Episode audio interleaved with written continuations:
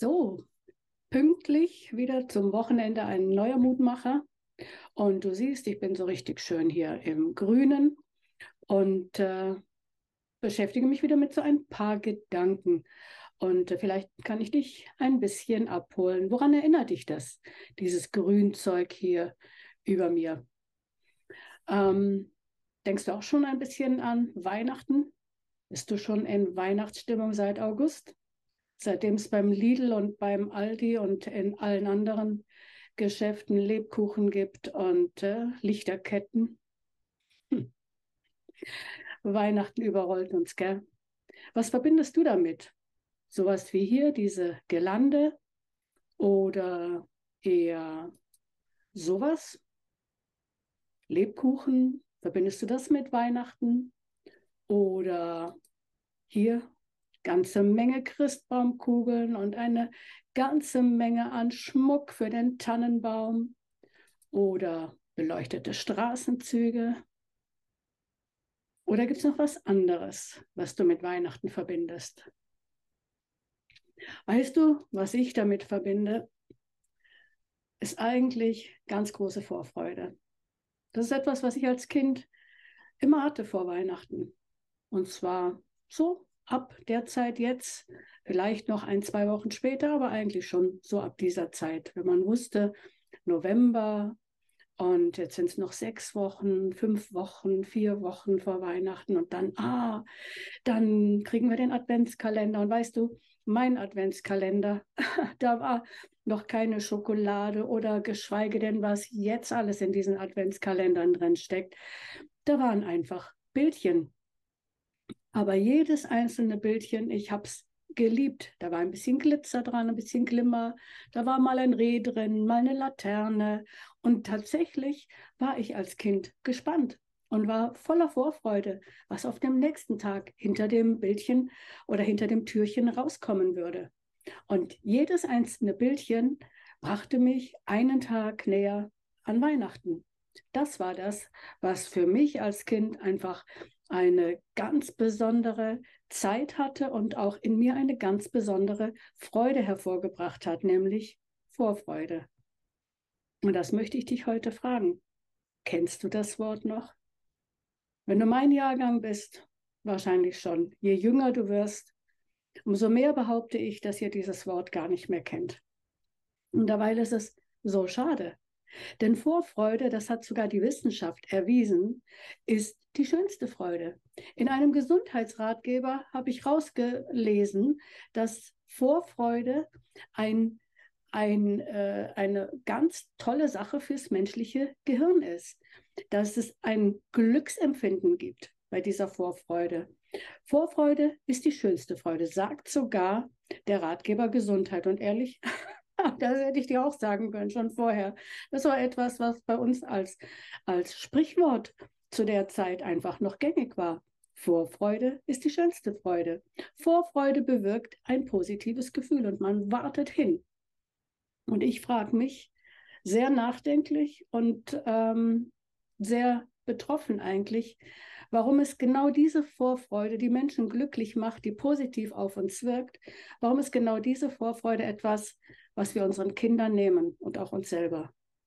Warum sorgen wir dafür, dass unsere Kinder oder auch wir selber immer alles zu jeder Zeit haben?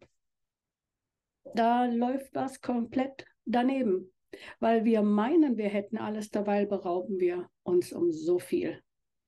Wenn ich jetzt an uns Erwachsene denke, dann haben wir Tomaten im Winter, dann haben wir Erdbeeren im Winter und Spargel im Winter und wir haben im Sommer die Dinge, die es sonst eigentlich früher im Winter gab. Und wir meinen, wir hätten alles, dabei haben wir gar nichts. Weil Tomaten und Gurken und Erdbeeren, die nur nach Wasser schmecken, sind nichts. Die gehören in ihre Zeit. Genauso wie der Spargel in seine Zeit gehört und genauso wie die Lebkuchen zu Weihnachten gehören. Und äh, wenn ich jetzt weiß, ich bekomme irgendwann die Dinge, die dann wirklich richtig gut sind, dann habe ich Vorfreude. Und ähm, mit den Kindern ist es nicht viel anders. Warum müssen wir schon vom August weg auf Weihnachten hin getrimmt werden? Und wenn dann Weihnachten da ist, dann interessiert es schon fast niemanden mehr. Und dann kommt noch die große Frage, was feiern wir denn an Weihnachten? Und worauf könnten wir uns denn freuen? Wenn wir uns nämlich anschauen, worum es an Weihnachten wirklich geht, dann werden wir feststellen, dass sich die Menschen schon vor vielen Tausenden von Jahren auf Weihnachten gefreut haben. Sie haben sich darauf gefreut, dass der Retter geboren wird. Das findest du zum Beispiel im Buch Jesaja und dort im Kapitel 9. Da heißt es, es wird ein großes Licht in die Dunkelheit kommen. Es wird der Retter geboren werden. Und das ist das, was diejenigen, die sich Christen nennen, an Weihnachten feiern. Im Lukasevangelium, da rufen die Engel den Hirten auf dem Feld zu, fürchtet euch nicht, fürchtet euch nicht, heute ist der Retter geboren. Der Retter ist für euch geboren, für die ganz gewöhnlichen Menschen, für jeden Einzelnen. Das ist das, was die Hirten dann in die Welt tragen. Der Retter ist geboren. Und äh, ist es nicht das, was wir alle brauchen? Jemanden, der Licht ins Dunkle bringt, jemand, der Klarheit reinbringt. Und so möchte ich dir zurufen, lass dich nicht von all diesen Nachrichten, die du jetzt, die dich wirklich überrollen. Schau, ich wundere mich. Wir haben jetzt zwei Jahre lang fast täglich nur von Corona gehört. Komisch. Momentan hört man gar nicht so viel von diesem bösen C-Wort. Wir werden unterhalten, in Anführungszeichen, über die ganzen Kriege auf der Welt. Jetzt kommt die Klima, kommen die ganzen Klimanachrichten. Ja, alles wichtige Dinge. Aber sie alle zeigen mir, dass wir einen Retter brauchen. Weil ähm, diese ganzen Nachrichten, die helfen dir und mir nicht weiter. Aber das Wissen, dass der Retter geboren ist und dass wir diese Geburt feiern dürfen und dass es ganz persönlich in deinem Leben Weihnachten werden kann, das sollte ähm, die ganzen schlechten Nachrichten überstrahlen und sollte ganz große Vorfreude in dein Herz bringen, in dein Leben bringen und ansteckend sein für die Menschen, mit denen du zu tun hast. Geh doch mal wirklich anders an Weihnachten heran als bisher. Lass mal die ganzen Gedanken, die dich sonst so getrieben haben, egal ob es sich ums Essen gedreht hat, ob es sich um die Verwandtschaft gedreht hat, ob es sich darum dreht, wer kriegt welches Geschenk.